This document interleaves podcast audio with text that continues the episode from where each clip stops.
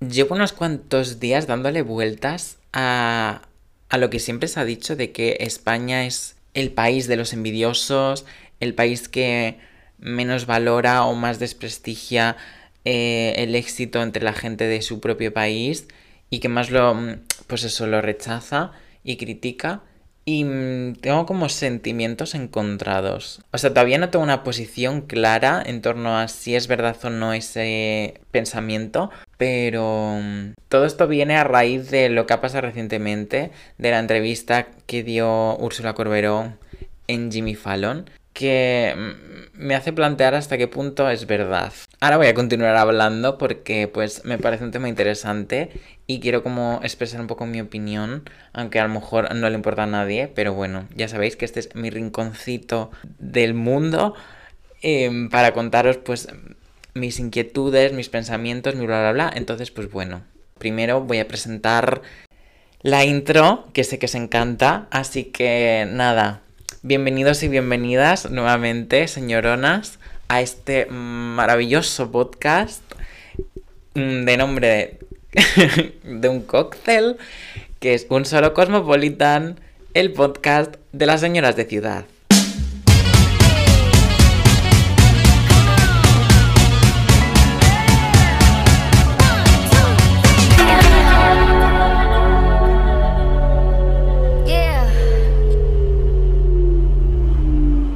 En fin, toca un poco ya meterse en el barro como buenos puercos que somos todos y, contaros un poco mi opinión.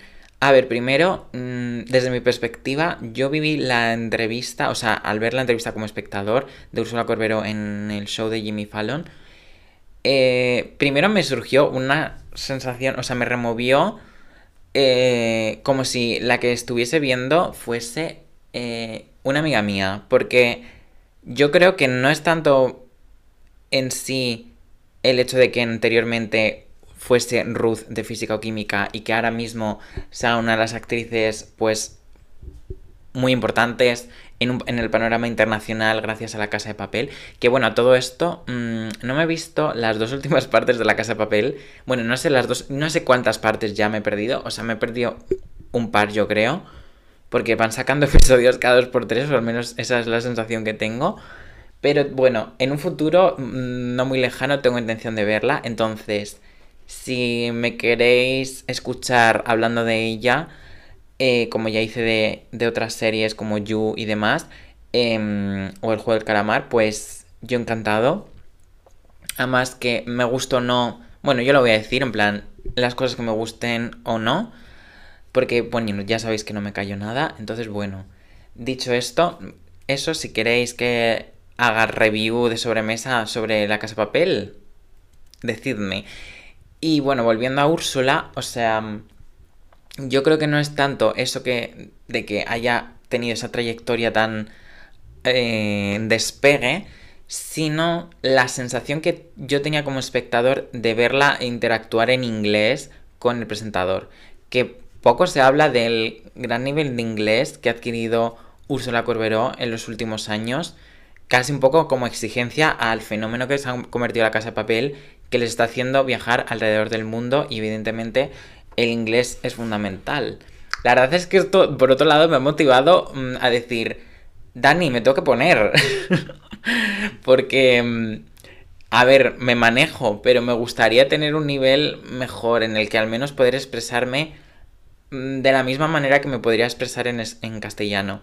Pero bueno, que a lo que voy es que, por ejemplo, cuando contó la anécdota de Madonna, em, era curioso o se sentía muy familiar el escucharla contarlo, porque además de que, aunque su inglés es muy bueno, obviamente tiene cierto acento español, es evidente, es imposible, a no ser que seas nativo, ser 100% eh, americano de acento british. Casi, casi imposible, me refiero. O sea, imposible no es nada. Y entonces yo creo que fue la manera de contarlo que en el fondo casi que parecía que el presentador, el presentador no lograba seguirla o no entendía su humor. Y en cambio era como verla escuchar, contar una historia como podría contarla en español, pero en inglés. Entonces yo creo que eso fue lo que me mm, hizo decir, ostras, el impacto que está teniendo España en el contexto internacional, que hasta hace unos años realmente yo tenía la sensación de que lo que teníamos que hacer era imitar la cultura americana y de alguna manera esto es algo que está pasando yo creo recientemente. Está habiendo una oleada como de mm, defensa de, de la cultura local, la cultura nacional, en contraposición a, por ejemplo, la cultura hegemónica, que en este caso es, aunque mm, queramos que no, la cultura americana. Y esto la verdad es que me llevó a plantearme muchas otras cosas que ya pues os iré contando. Pero bueno, volviendo a esto de mm, que España no valora a los artistas, bla, bla, bla, bla, bla, yo creo que en parte es verdad. O sea, sí tengo esa sensación de que nos causa cierta tirria ver que españoles logran algo que a lo mejor nosotros no hemos logrado ni por asomo. Y entonces sí que sentimos cierto rechazo porque, pues en verdad, mm, cabría preguntarse de dónde proviene la envidia, pero bueno. Yo considero que es algo más de personal, que no es como algo generalizado que el español promedio le, surja con cualquier persona famosa mm, que tiene éxito. Yo creo que es algo más relacionado quizá con la cultura de la cancelación en, el sentido también social, no solo de Twitter, de que una persona tenga más o menos apoyo eh, social. O sea, quiero decir, porque a fin de cuentas, en, aunque voy a hacer una comparación un poco más anterior, actores españoles como Javier Bardem o Penélope Cruz, tengo la sensación de que no caen bien.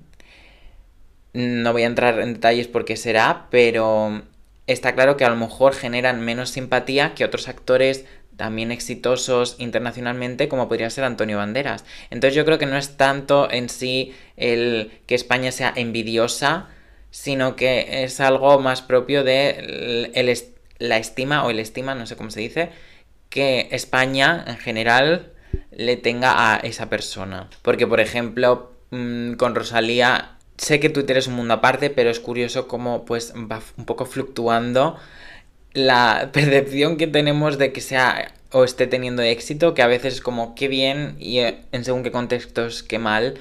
Entonces yo creo que es como la respuesta a si es verdad esa afirmación sería mmm, sí con pinzas. Porque yo creo que hay muchos otros elementos en juego que con esa afirmación pues mm, no se tienen en cuenta. Todo esto, o sea, toda esta movida de eh, España en el mundo viene a colación de que, bueno, ya sabéis que estas últimas semanas he estado, la verdad, soltando como bastantes pullitas a Disney eh, y dejando claro que mm, no me gusta del todo Disney, que no me fío ni un pelo. Y a ver, mm, no me malinterpretéis, o sea, yo soy el primero que consume muchísimo y, les, y le encanta las películas de Disney.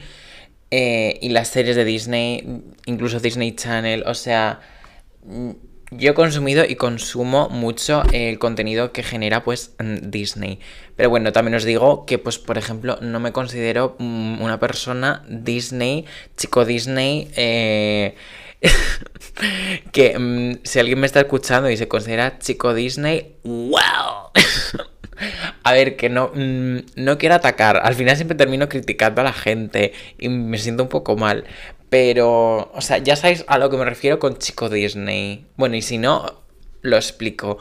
Para mí, chicos Disney es ese tipo de persona que ya está en una juventud bastante adulta, que ya es mm, bastante mayorcito y que pues mm, todavía tiene como cierta sensación de que Disney le sigue perteneciendo de alguna manera y forma o, tienen lo tienen tan asimilado como parte de su personalidad que se definen como chico Disney. Y yo mm, lo siento pero no me considero así. O sea yo ya soy consciente de que me pueden gustar las películas que vaya sacando Disney eh, ahora pero evidentemente mm, vamos que no o sea que no ya, ya pasó es como mm, los que están Mm, todavía esperando que les llegue la carta de Hogwarts. Pues igual, es como, señora, tienes ya 57 mm, años. Bueno, a ver, me estoy pasando. Tienes ya 24 años. la única carta que te va a llegar es la del banco. Asúmelo ya.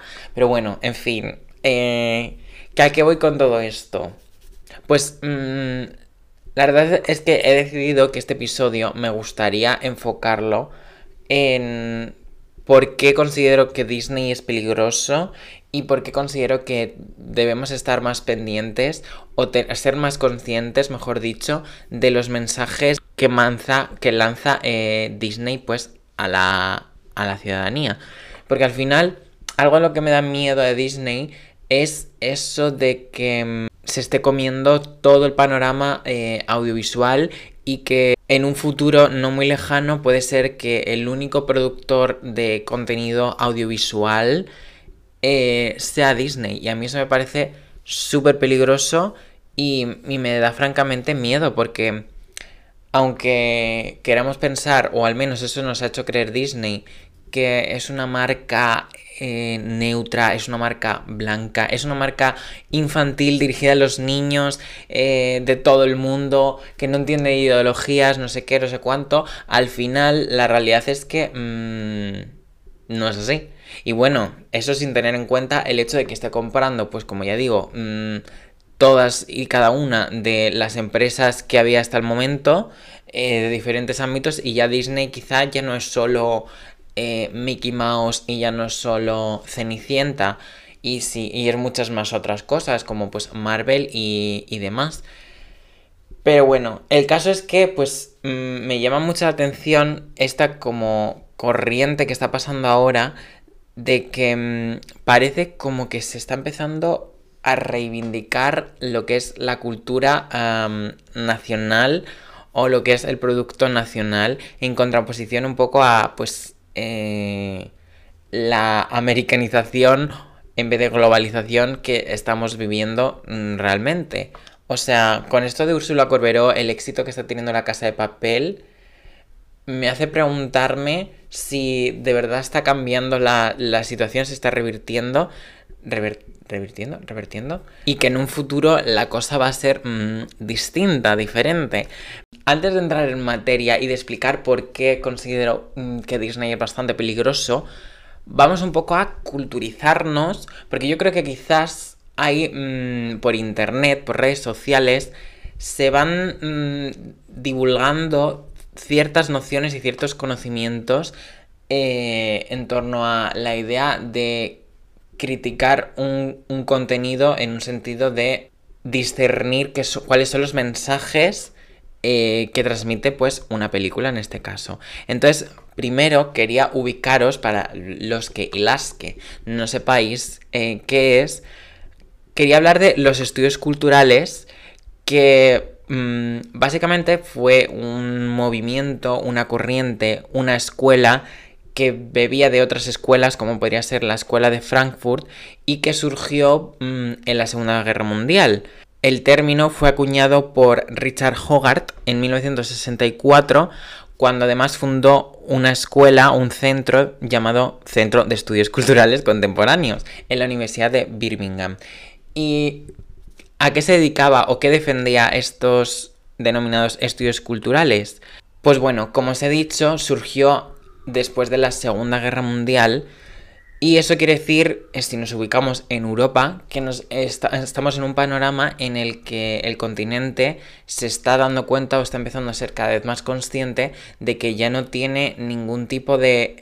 Entendedme, o sea, no es que no tenga poder, pero ha perdido la influencia eh, política y económica que tenía mm, unas décadas atrás en el mundo. Y eso hizo que se volviese muy crítica con los mensajes que mm, les llegaban de América, porque a fin de cuentas América se estaba convirtiendo en el en la mayor potencia del mundo. Entonces, claro, cabe señalar que no sé hasta qué punto es 100% en todos los casos y autores que pertenecen a esta escuela de estudios culturales y demás, pero es innegable la influencia de, por ejemplo, el movimiento más político del marxismo y demás, porque al final, eh, en último sentido, cuando tú tratas de criticar a Estados Unidos, lo que estás haciendo es criticar el capitalismo.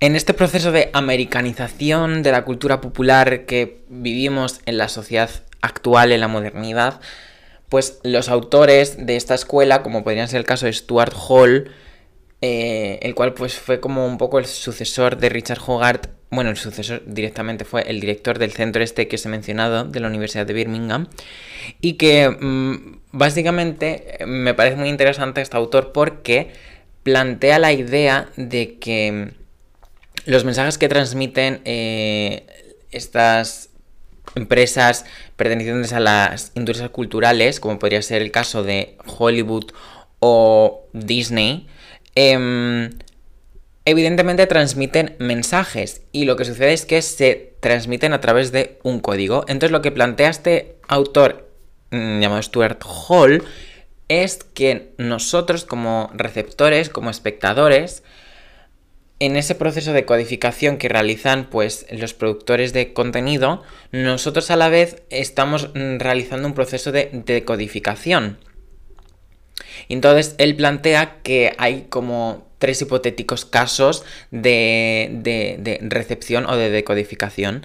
Y entonces estaría por un lado la decodificación dominante, que evidentemente, como podéis deducir, pues es esa idea de que el espectador eh, recibe el mensaje eh, dominante o hegemónico, que es generalmente el que pretende transmitir eh, el productor.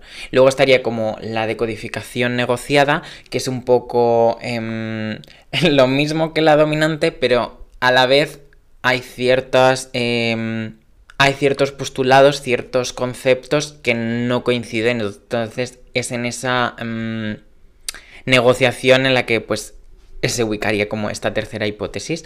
Y luego habría una tercera que sería lo contrario a esta em, decodificación dominante, que sería como la denominada decodificación de oposición o opositiva, que es precisamente cuando el, el espectador o el receptor decodifica el mensaje de la manera contraria a los valores y la ideología que defiende pues Vamos, los valores hegemónicos, vaya. Esto de la codificación y descodificación de Stuart Hall al final es un poco algo que se ha quedado bastante presente en nuestra sociedad y muchas veces como que olvidamos que el origen se debe en gran medida a estos estudios culturales. Pero por ejemplo en Twitter mm, he visto bastante el tema del que denominan queer coding o codificación queer, que es precisamente una manera de leer em, de leer o de revisitar los contenidos desde una perspectiva eh, crítica en cuanto a lo LGTB. Y pues es curioso porque además es ah, una mm, tendencia que ha, representado mayormente Disney, pero que bueno, que también está presente en, en otras obras.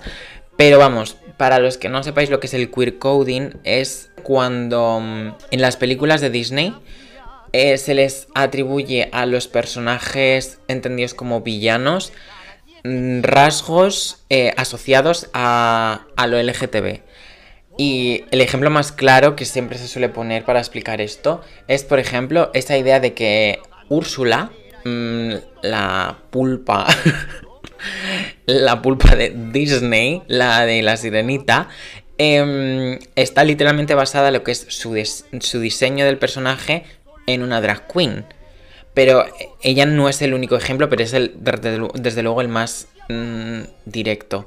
Pero por ejemplo, también personajes como Jafar de Aladdin o Scar de El Rey León también están representados, en este caso son personajes masculinos y los representan con mm, rasgos femeninos eh, que mm, culturalmente, aunque no corresponda con la realidad, culturalmente se asocia o asociamos a, lo gay o en general a lo LGTB. Y el objetivo, en último sentido, de este queer coding es ocultar eh, a través de esta máscara de los villanos eh, homofobia, transfobia y demás. Entonces, evidentemente, pues es algo muy peligroso porque al final ya desde bien pequeños se nos están transmitiendo ciertos mensajes eh, como el hecho de que lo LGTB es malo.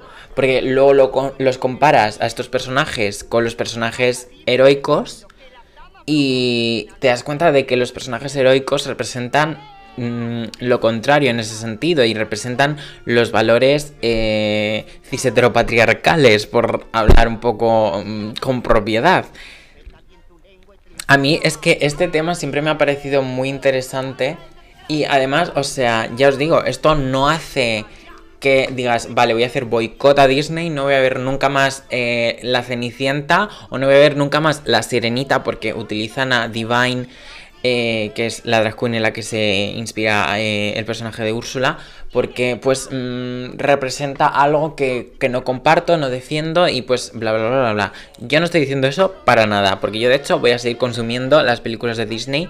Además también os digo que yo creo que es algo que poco a poco está cambiando porque al final Disney, como cualquier otra empresa, eh, defiende los valores un poco hegemónicos. Y si la sociedad occidental, en este caso, es cada vez menos homófoba, pues digo yo y espero que cada vez en las obras se reflejen y representen menos este tipo de cosas como el queer coding. O sea, porque es que a mi manera de verlo, aunque yo esté ahora mismo criticando el pasado que haya tenido Disney, eh, soy consciente o soy de los que piensa que al final cada obra es producto de su propio mm, contexto social, eh, histórico, mm, económico, etcétera, y que no se puede mirar o no se puede juzgar de la misma manera, eh, no se puede mirar con los valores que tenemos nosotros actualmente obras de el pasado, porque mm, era otra sociedad, era otra manera de pensar y aunque obviamente eso no quita que no podamos señalar las cosas que nos parecen problemáticas, eh, en mi opinión es que eso no puede hacer que no consumas determinados contenidos porque es que si nos ponemos fidedignos, nos ponemos exquisitos, realmente no podríamos ver absolutamente nada porque la mayoría de obras van a tener una o sea, una gran carga machista, sexista, machista, racista y de todos los istas. Entonces es como, well, si te pones exquisito con esto, no te veas nada. O sea, literalmente te vas a poder ver cosas que estén saliendo ahora mismo, porque a lo mejor cosas ya de hace seis años te pueden oler a tu fillo, porque la sociedad está cambiando a una velocidad... Eh, espantosa. A mí me parece ya un poco que me da hasta miedo, pero así es. O sea, así estamos funcionando. Veamos, esto del queer coding y todo eso, la evolución que está teniendo, me recuerda a eso del queerbaiting o el cebo queer, que es también algo que he visto bastante por Twitter, para atacar a algunos artistas masculinos, como podrían ser eh, Harry Styles o la verdad es que lo he visto mayormente eh, para Harry Styles. Ah, pero por ejemplo también el de, el de Maneskin, que no sé cómo se llama, Damián, Damiano. Con él también a veces se le critica porque el tema en este caso es que aparentemente, aunque yo creo que ya Harry Styles ha salido del armario diciendo que es bisexual, no estoy muy seguro de ello, pero bueno, hasta entonces era heterosexual, igual que el cantante de Maneskin. Y lo que sucede en este caso es aparentemente lo contrario. En vez de ocultar lo LGTB para transmitir ciertos mensajes o eh, poder mm, hablar de lo LGTB, en el caso de estos cantantes, por ejemplo, o que también se puede aplicar a series y películas, eh, que es cuando, por ejemplo, en la escena, en una de las escenas de Star Wars de la última trilogía, aparece un microsegundo, una escena eh, de un beso entre dos chicas. Y al final eso se hace evidentemente para reclamo comercial. Y en el caso de Harry Styles y Maneskin, pues sería un poco mm, eso, en plan vender un poco la ambigüedad para llamar la atención y un poco pues cautivar o ya, pues eso, captar la atención de todo tipo de públicos, especialmente pues el LGTB, que a, día de hoy pues se ha convertido en un nicho mmm, muy interesante, ¿no? Para las empresas. a tres media. oh, me atraganto. Pero en fin, no quiero tampoco criticar tanto porque mmm, no estoy en posición de jugarme mi dinero en hacer series o hacer programas, entonces, bueno, quizá critico un poco desde abajo, entonces, bueno, es un poco injusto. Pero es cierto, en plan, que actualmente el nicho mm, LGTB es bastante interesante para las empresas y nos están utilizando mm, por ejemplo, en el caso de A3 Media, para que paguemos eh, por ver el contenido, porque yo creo que en cuanto a estudio de mercado se habrán dado cuenta de que las personas LGTB tienden a mm, apoyar más activamente los contenidos. Entonces, en ese sentido, eh, A3 Media ha visto el filón con A3 Player y subir ahí todo lo LGTB y dejar lo que es para la tele generalista, eh, contenidos homófobos, dejarme al Pablo Motos eh, en primera plana todas las noches. Pero luego dicen, no, es que tengo un, programa un programa de drag queens y es como, ah, vale, de acuerdo. ¿Y qué me quieres decir con esto, señora? En fin, que me enrollo mucho más que las persianas. Y yo quería venir a hablaros de Disney.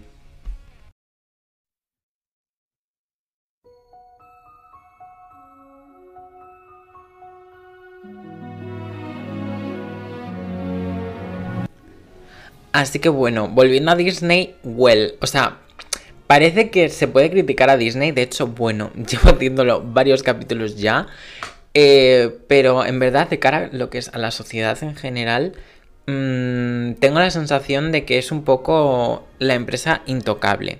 Y bueno, deciros que en parte mm, la mayoría de las cosas que voy a decir ahora, que voy a comentar en torno a Disney, eh, especialmente el Disney del siglo pasado, está basado en un ensayo que me he leído recientemente y que me ha resultado muy interesante, que se llama Para leer al pato Donald o How to Read Donald Duck, que lo tradujeron en castellano, que fue publicado en el año 1972 por dos señores, un tal Ariel Dorfman y otro que se llama Armand Matelart, que si no recuerdo mal, Dorfman es chileno y el otro era belga, creo. Bueno, eh, digo ya desde ya que mm, es muy recomendable su lectura, es bastante amena y cercana, no utiliza ningún tipo de lenguaje eh, complicado, se entiende perfectamente y además mm, tiene unos puntos muy interesantes que bueno, hay cosas en las que no coincido 100%, pero hace una lectura del Disney del siglo pasado muy eh, fidedigna y te deja un poco con el culo torcidote. Pero bueno, eh, que digo esto, menciono este ensayo porque en este ensayo precisamente se habla de cómo Disney ha sido utilizado y es utilizado históricamente para perseguir eh, o seguir los valores y los intereses eh, de Estados Unidos. Al final, ya os digo, como que se ha vendido que Disney es eh, la marca neutral, porque bueno, tienes la imagen de un ratón super mono como imagen de marca y parece mentira que aunque te dirijas a niños, mmm, estés a la vez defendiendo, es que además niños de todo el mundo, al final es como que todos nos hemos criado o hemos tenido la misma infancia y eso parece como algo súper bonito, pero en verdad si mm, los que hacen ese contenido, que se nos olvida que son adultos, eh, tienen o presentan, defienden ciertos mm, valores, al final se nos van, vamos a normalizar desde bien pequeños actitudes y cosas mm, bastante problemáticas. Y al final lo que se habla en este ensayo es que precisamente eh, es lo que sucede y que Disney es un arma arrojadiza, un mecanismo de manipulación para defender los valores imperialistas y capitalistas de Estados Unidos. Que esto parece muy mm, genérico, muy eh, vago, muy mm, ambiguo, pero mm, en este ensayo se explica con ejemplos bastante específicos. Y una de las cosas primeras que menciona es la idea de que en, eh, esta sociedad que plantean los cuentos eh, y las tiras de cómic de Disney, que fue un poco la manera principal en la que Disney comercializaba sus historias, em, con Mickey Mouse, el Pato Donald, el Tío Gilito y demás, en este universo, eh, algo muy curioso es que, no sé si os habéis dado cuenta, pero no hay padres y no hay hijos, sino que al final solo hay tíos, sobrinos, tíos abuelos eh, y no hay padres e hijos. Mm, yo realmente nunca me lo llegué a plantear en plan, ¿por qué era así? Supongo que, pues, obviamente porque pues, somos niños y mm, nos comemos todo con patatotas.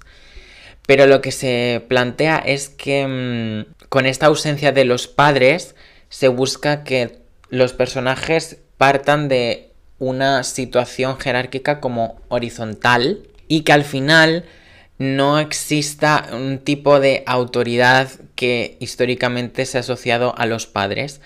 Pero bueno, lo que también dicen es que eso no quita que no haya esa figura de autoridad. Porque al final, eh, por ejemplo, el caso del Pato Donald con sus sobrinos, eh, al no ser su padre y ser su tío, tiene mayor libertad para precisamente ser una figura de mayor autoridad, porque no es como que haya eh, una... Mm, no es como que haya una descendencia, ni nada por el estilo. Pero claro, si no hay generaciones biológicas, al final estamos hablando de una sociedad en la que realmente no hay pasado.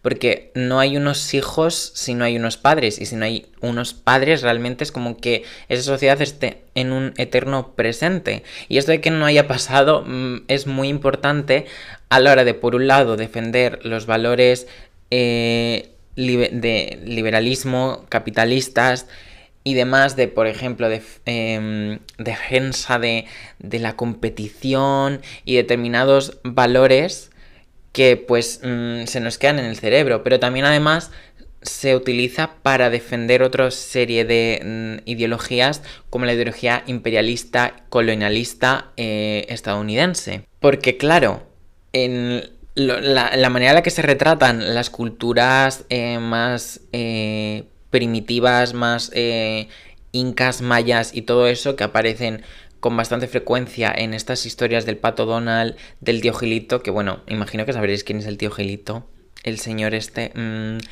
millonario que literalmente mm, no se sabe de dónde se saca el dinero, bueno, un poco sí.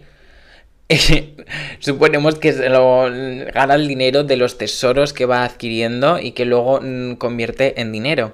Pues es que precisamente lo que dice es que, en plan, estos autores, es que mm, con esta idea de que no hay pasado, las culturas, mm, estas culturas primitivas, em, que en este texto los denominan los salvajes, y los denomina así precisamente porque se refuerza esa idea de que como no hay futuro, como no se puede cambiar el presente, estas sociedades están abocadas a vivir internamente en ese estado eh, primitivo, alejado de la ciudad, que es donde están estos personajes patos.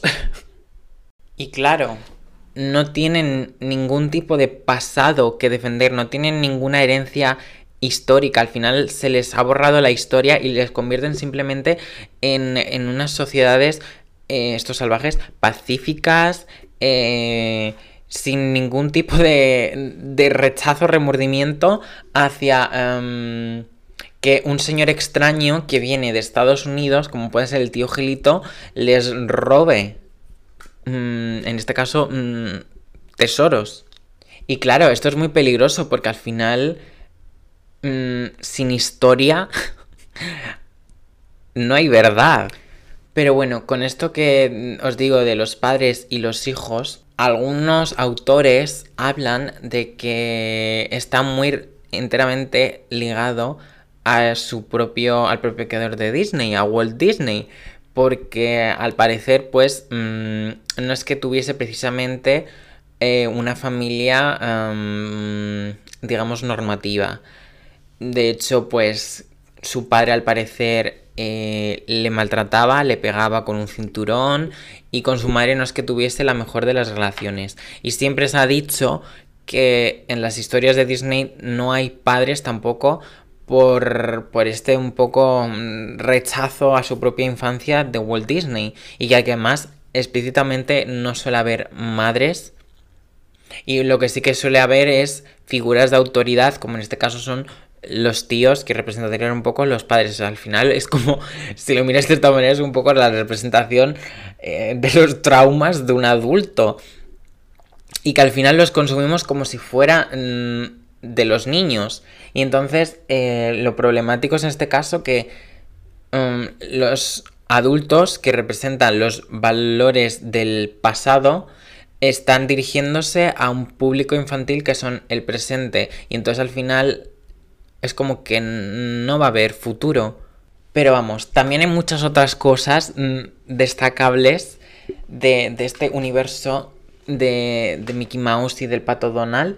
Y es, por ejemplo, esa idea de que mm, las parejas que se forman, las parejas heterosexuales que se forman desde toda la vida, que es Donald Daisy, Mickey Minnie, es curioso como pese a que siempre nos han vendido que Disney representa los valores de familia y bla bla bla bla bla bla, al final, primero nos damos cuenta de que no hay ninguna especie de familia eh, hegemónica como la entendemos social y culturalmente, sino que se representa una sociedad bastante desestructurada y que incluso las parejas protagonistas ni siquiera es como que terminen o avancen hacia la idea del matrimonio o algo así, sino que están en una especie de, limbo, de amor platónico, de eterna conquista. Esto se relaciona con esa idea de que Disney censura el, el sexo. Porque al final, al no culminarse estas relaciones, estar en esta eterna conquista, eh, se suprimen este, este tipo de, de, elementos. Que al final esto es yo creo la base por la que también un poco entendemos que Disney defiende la familia porque es un poco defender esos valores cristianos de no hacer nada hasta el matrimonio. Entonces, mm, supongo que irá un poco por ahí también los tiros. Y bueno, pues aprovechando un poquito que menciono ya a los personajes femeninos de este mundo de Duckburg, que es donde pues se ambientan los patos de, esta, de este universo de Disney, em, me llama la atención bueno, primero, además de que, como siempre, los personajes femeninos, como en este caso Minnie Daisy, surgen, eh, o sea, como puro interés romántico y que al final es simplemente una contraparte que no ni siquiera es como que se conciban como personajes propios y no es como hasta más adelante cuando cada una de ellas empieza a tener como su propia personalidad, por así decirlo. Obviando eso, me llama también la atención eh, como siempre, los personajes femeninos quedan forzosamente en dos prototipos, por así decirlo, dos estereotipos, que sería lo que comúnmente decimos como la princesa o la madrastra, que es por un lado Minnie Daisy, que serían esa princesa, en el sentido de que su única cualidad es ser coquetas y esperar un poco a la conquista de Mickey o de Donald. Y luego estaría por otro lado la madrastra, que bueno, en este universo de mm, el pato Donald, el tío Gilito, que a todo esto para mencionar más info, la mayoría de personajes de este universo, como Eugenio, creo que lo trajeron en castellano, que era el científico y demás, y otros personajes como Narciso y tal, eh, fueron concebidos por un dibujante creativo llamado Carl Barks. Quería mencionarlo porque eh, investigando un poco sobre Disney y demás, he descubierto que tiene bastante relevancia y el hecho es que además eh, este dibujante decidió abandonar Disney. Mm, yo creo que también un poco porque no se veía representado en plan sus ideas y demás. Y al final también porque es curioso como mm, Disney un poco también al ser la marca Disney, se desdibuja, y nunca mejor dicho, las personas que hay detrás y el equipo creativo que hay detrás. Como que al final se nos olvida que hay personas, individuos mm, que aportan sus propias ideas y al final es como que funcionan todos como una parte de una gran maquinaria que sería Disney. Pero en fin, que me voy del tema.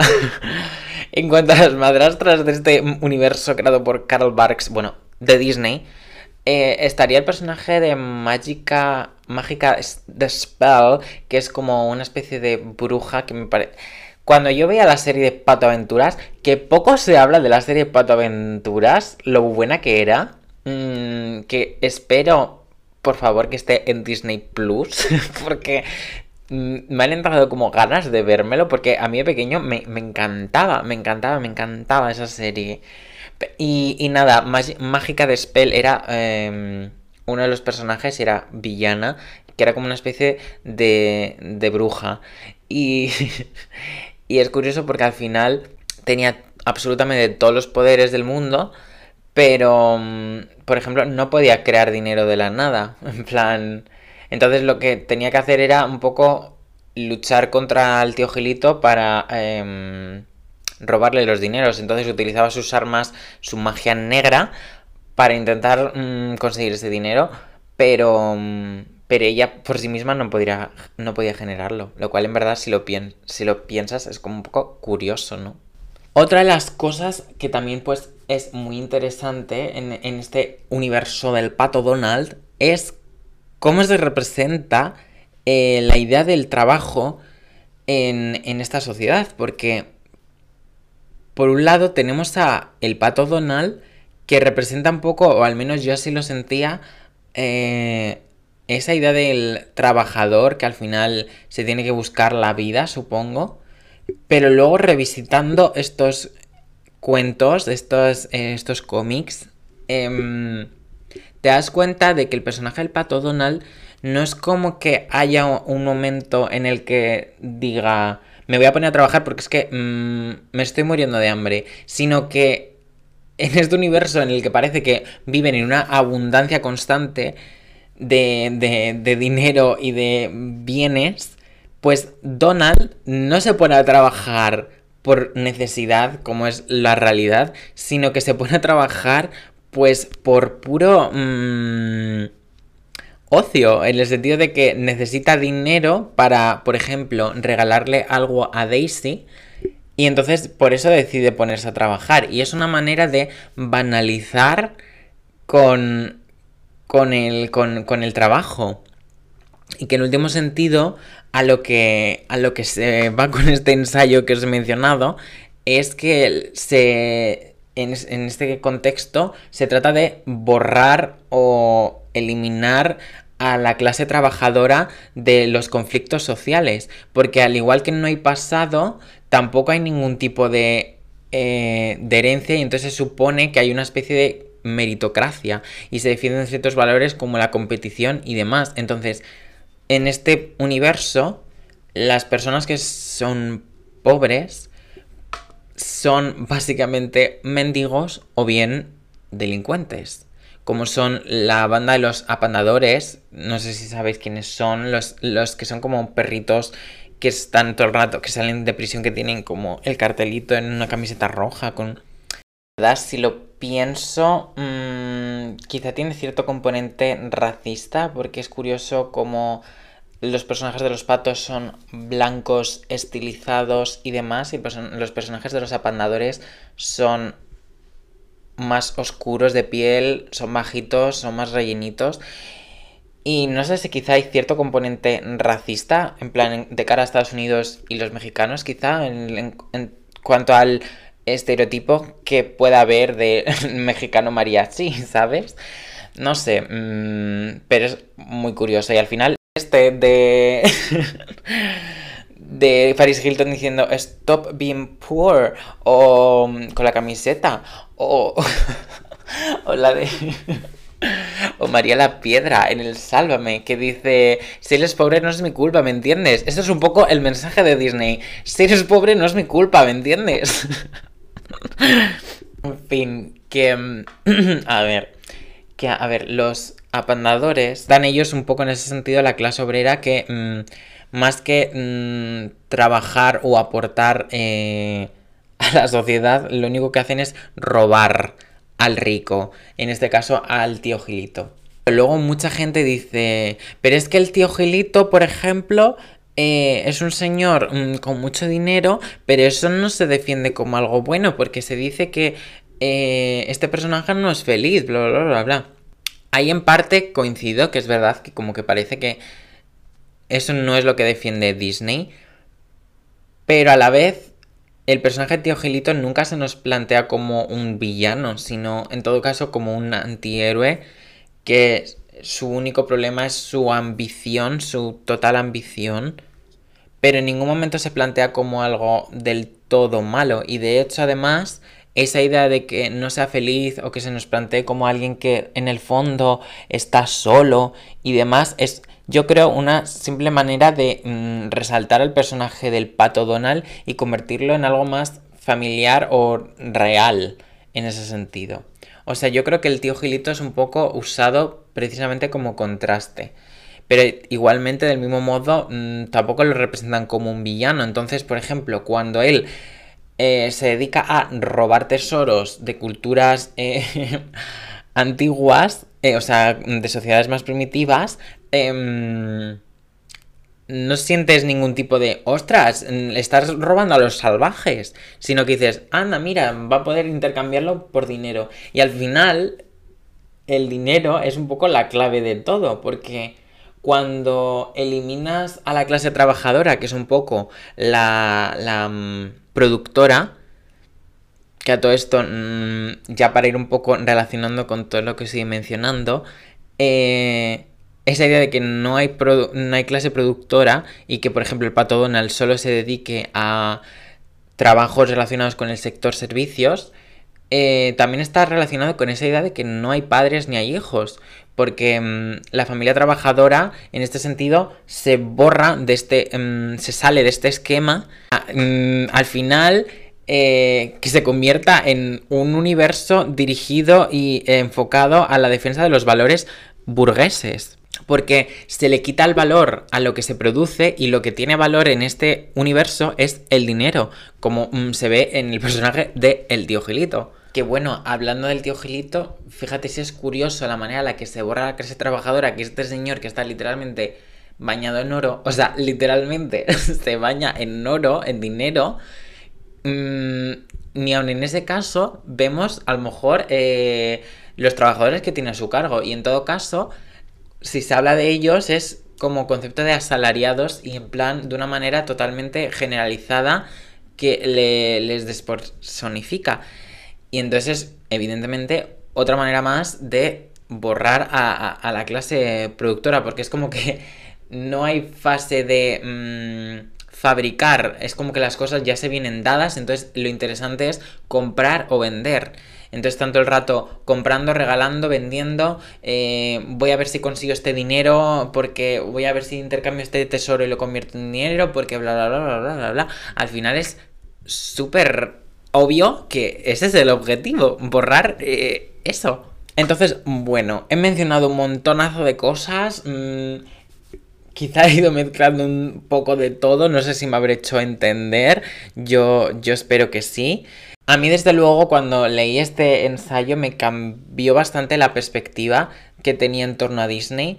Porque al final yo mm, sí que conocía el hecho de que Disney históricamente había servido los intereses estadounidenses, por ejemplo, en defensa de... Eh, para justificar la guerra de Vietnam, o, o, o, o por ejemplo, cuando explícitamente Disney se posicionó en contra del nazismo y había un montonazo de episodios y de cómics que se dirigían a atacar eh, o humillar eh, el nazismo. Y claro, en ese, en ese sentido, como que lo vemos más claro esa manipulación por parte de Disney, pero como, como que de alguna manera nosotros obviamente estamos en contra del nazismo, pues no lo vemos problemático. Y entonces quizá por eso hay otro tipo de mensajes y otro tipo de mm, elementos que mm, nosotros consciente o inconscientemente eh, no le damos importancia. Y al final eso determina en gran medida cómo percibimos la sociedad y los valores eh, que vamos a tener como sociedad. Que bueno, me he dejado algunas cosas en el tintero, como el hecho de que, por ejemplo, el, el manual de Boy Scout que tienen los sobrinos del pato Donald representaría un poco esos valores antiguos, que es un poco lo que defiende Disney, porque mm, lo que habla aquí es como que los niños en la ciudad, en contraposición a los niños salvajes, eh, representan un poco esa transición a adulto y la manera de poder pasar como adulto es defendiendo eh, o, utilizando las normas y los valores eh, que vienen del pasado, en, representado como esos, ese manual de Boy Scouts. Y algo curioso es como los personajes femeninos, como ya he dicho, tienen que desempeñar un rol súper específico y, y no se pueden salir de ese molde y además lo gracioso es que hacen ese papel a la perfección. En este caso, Minnie, por ejemplo, o Daisy representan su papel como conquistadas, a la perfección, pero no pueden salirse de ese rol. Y en cambio los personajes masculinos, como podría ser Donald, pese a ser un personaje adulto, a menudo actúa como si fuese un niño.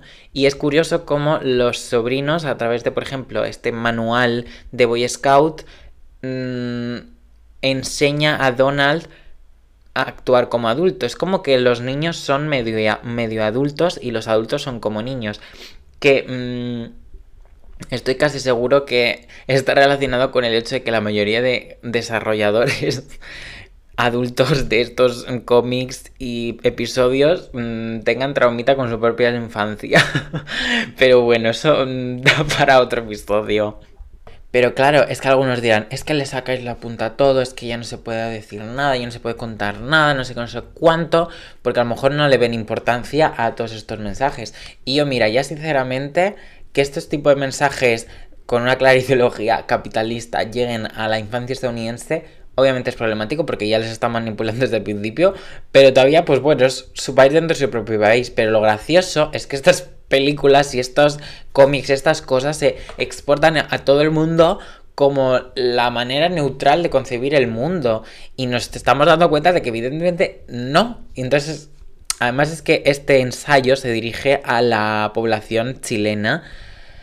Mmm, con esta revolución que hubo en los años 70, también un poco para alejarse de la dependencia que tenían de Estados Unidos. Y entonces al final, un poco también el mensaje, tanto de ese ensayo como de este episodio, es un poco que abramos los ojos en torno a todos los mensajes que, que recibimos, que estamos bombardeados constantemente, que intentemos mm, en la medida de lo posible intentar ver qué nos quieren contar realmente, tener esa lectura o decodificación eh, negociada de intentar compaginar nuestras propias eh, creencias y maneras de ver el mundo con aquello que vemos y no basar nuestras ideas en, en, aquello que vemos. También un poco para ser positivo y por eso quería, he mencionado al principio a, Úrsula Corberó y todo este boom de la casa de papel, porque me estoy dando cuenta que parece, aparentemente, o sea, habría que verlo con el tiempo, pero como que está habiendo un auge de, de, de, la, de la cultura nacional. Parece que nos hemos cansado de Estados Unidos mm, y queremos vivir la, la auténtica globalización y que cada cultura tenga su representación real y que no nos vendan una única cultura como la válida y que cada uno, cada cultura, cada país aporte su granito de arena en este mundo globalizado y que a lo mejor quizá mmm, de verdad nos vayamos abriendo y no nos cerremos cada vez más como parecía que era la tendencia estos últimos años de generar barreras entre nosotros que mmm, también os digo, ya ahora llevamos 20 años o más con Internet, donde supuestamente de verdad vivimos en una sociedad horizontal, en un mundo globalizado de verdad, y, todavía mmm, vivíamos en base a valores de otros. Pero bueno, entonces por eso estoy contento cuando Rosalía triunfa, cuando Úrsula Corberó triunfa, cuando series como El juego del calamar son de las más vistas eh, de Netflix. Es como muy guay. O sea, a mí me parece muy guay. Y ojalá poco a poco nos abramos a otro tipo de culturas y recibamos mensajes de diferente tipo para un poco al final ser una sociedad claramente mm, diversa. Pero en fin, que creo que hasta aquí. Mm, he contado un poco lo que quería contaros y espero que, bueno, os haya entretenido este episodio, que hayáis aprendido algo y mmm, ya sabéis lo que siempre os digo, que nos vemos muy prontito con más y mejor contenido en este podcast que es pues un solo cosmopolitan. Así que bueno, mmm, me despido ya sí que sí. Hasta la próxima. Adiós.